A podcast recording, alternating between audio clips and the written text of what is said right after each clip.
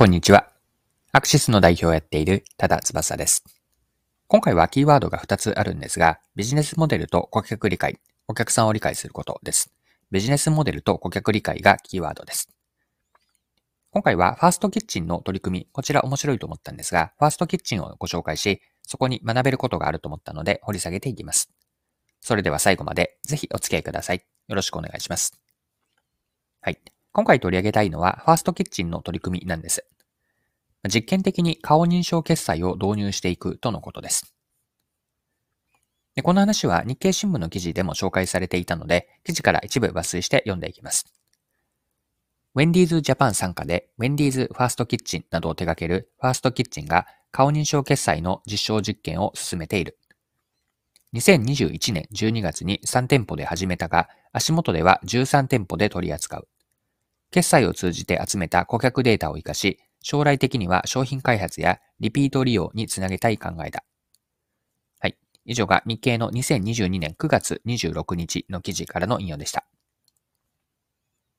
まずは一部の店舗に限定して実験的にやっていくと、顔認証の決済システムを実験的に導入していくようなんですが、この実証実験の中身について続けてもう少し記事から見ていきます。読みますね。実証実験で取り組むのは、顧客の顔をカメラで確認、認識することで支払いが完了する仕組みだ。顧客は事前にオンラインサイトで顔写真、電話番号、クレジットカード情報などを登録する必要がある。決済手段はクレジットカードかファーストキッチンのプリペイドカードの2種類だ。店頭のセルフレジにある認識カメラに顔をかざすと、顔認証決済専用のメニュー一覧が表示される。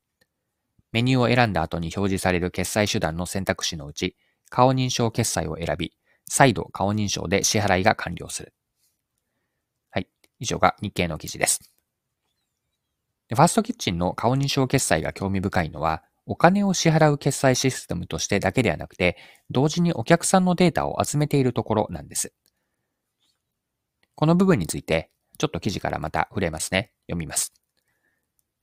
友人レジでは顧客の性別や年代などの属性データを店員が推測して入力しているが、セルフレジでは顧客属性のデータが取れなかった。顧客が顔認証決済を利用する場合には、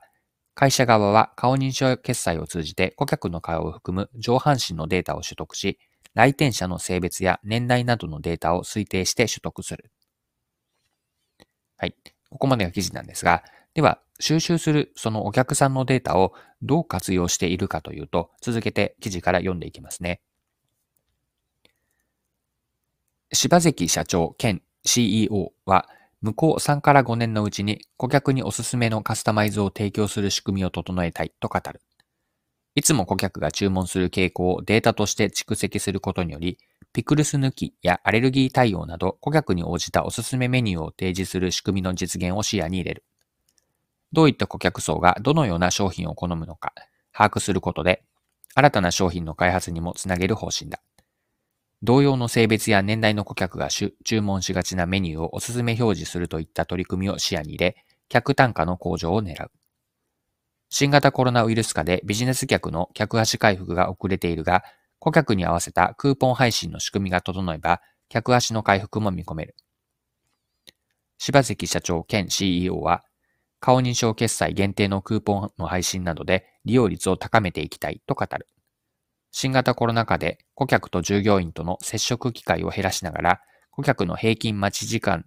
平均レジ待ち時間の短縮につなげる効果も見込む。はい、ここまでが記事です。はい。では、ここまでの内容というのが今回の前半のパートにあたるんですが、ここからの後半のパートでは学べることですね。ファーストキッチンの顔認証決済の事例から学べることについて後半のパートでは掘り下げていきましょう。はい。で学べること、2つのポイントで見ていくんですが、2つというのが最初のキーワード2つとあったように、1つ目がビジネスモデルについて、2つ目、顧客理解の重要性。この2つで順番に見ていきます。はい。1つ目に深掘りをしていきたいのはビジネスモデルという視点からです。一般的にファストフードのビジネスというのは効率を重視し、そのためには、例えばマニュアルを作るなどの対応ってしていますよね。どのお客さんも一律に扱って、個々での対応、対応を仕分けるというのは非効率なのでやっていないんです。まあ、その分だけ早くなって安くなると商品を安く早く提供できている。これがファストフードの特徴です。今回の顔認証決済は、このビジネスモデルを進化させるポテンシャルを秘めていると見ました。ファーストキッチンでの顔認証決済によって、一人一人に合ったおすすめ商品を提供したりとか、お客さんの要望を自動的に汲み取ってオーダーミンドで商品を出せるようになるはず。こういったことを期待しているんですよね。顔認証によって決済を自動化する効率性を高めつつ、同時にお客さんごとにカスタマイズまでできる。これをビジネスモデルの進化というふうに見たんですが、今まではま効率一辺倒だったところにカスタマイズという側面を入れようとしている。こんな捉え方ができるのは顔認証決済なんですが、これがビジネスモデルを進化させる源泉のようになっていると。これ面白いと思ったんです。で、顔認証決済でオーダーメイドを効率よくできるのは、顧客データを取っているからこそなんですよね。これが二つ目のポイントである顧客理解につながっていくんですが、お客さんのデータから誰が何を買ったかがわかるがわかるようになるんです。従来というのは店員さんが対応するレジでは誰がまではわからなかったんです。もちろん個々の店員は目の前のお客さんを見てはいて、人によってはお客さんを覚えているかもしれないんですが、しかし全ての店舗から誰が何を買ったかまでは集められなくて、ここにボトルネックというか、お客さんが誰かという理解の足かせになっていたんです。顧客のデータを取って的確な情報に変える。それを商品開発やマーケティング、時にはビジネスモデルも進化させる。この起点になっているのは顧客理解で、こういったお客さんの理解があってこそなんですが、ここにつながるというのが顔認証決済という打ち手であると。こんな顧客理解の側面からも興味深いと思った事例です。はい、そろそろクロージングです。今回はファーストキッチンの顔認証決済、この実証実験をやっていくという事例を取り上げて、マーケティングに学べることについて見てきました。最後に学びのポイントですね。顧客理解の重要性、この部分を振り返っておきましょう。どんなビジネスでもお客さんの理解から始まるんですよね。人の手で集め集めるのには限界があるので、今回のような機械も使って顧客のデータを取っていこうと。データを的確な情報に変えての顧客理解から商品開発やマーケティング、あるいは今回のようなビジネスモデルの進化もつなげていくと。この起点になるのは顧客理解である、顧客理解の重要性というのを改めて考えさせられた事例でした。